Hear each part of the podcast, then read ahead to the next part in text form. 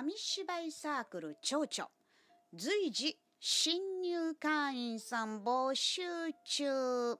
紙芝居サークル町長は宝塚市にある紙芝居サークル団体でございます。ぜひぜひ皆様宝塚で紙芝居ご一緒しませんか？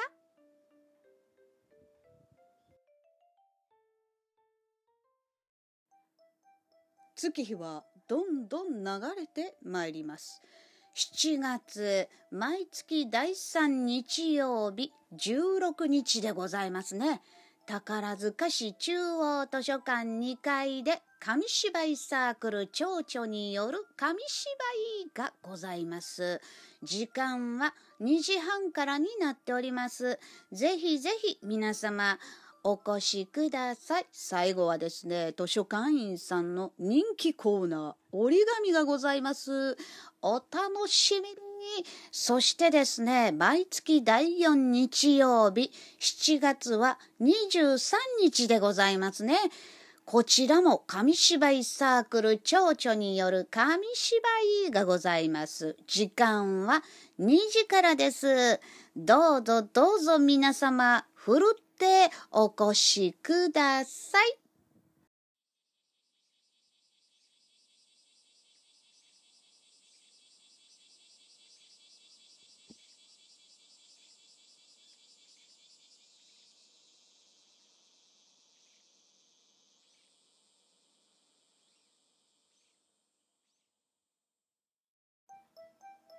暑いですね。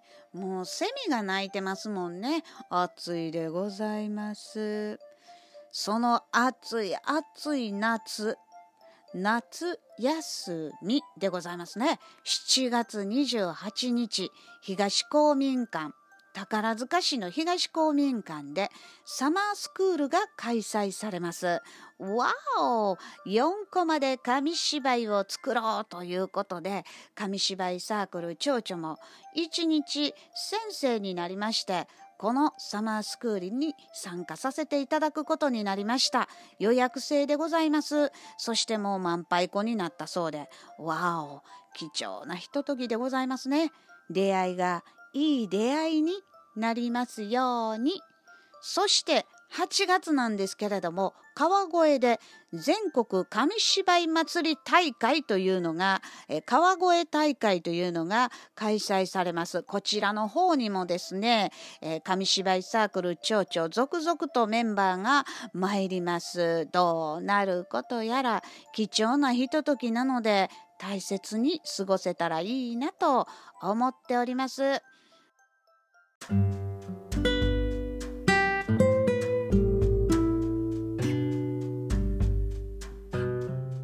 さて紙芝居サークル蝶々。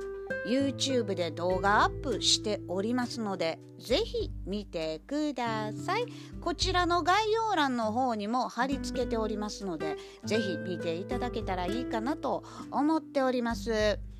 7月8日美濃紙芝居祭りプレイベントよろず相談会というのが開催されたんですね。その時にひろこさんが手作りの紙芝居トマトという紙芝居を演じておられます。その時の様子を一部ですけれどもアップしておりますので見てください。再生リストの方にえー、ひろこさんにインタビューというコーナーで、えー、貼り付けておりますのでぜひ見ていただけたら嬉しいなと思っております。そして7月9日本ちゃんですね。第34回美濃紙芝居祭りが開催されました。紙芝居サークル町長のメンバーさんがね続々と参加出演されたんでございます。その時の動画をアップしておりますのでこちら巡礼街道という宝塚の民話の紙芝居を演じられたんですよ。まあかっこいいでございます。一部動画アップさせていただいておりますんで是非見てください。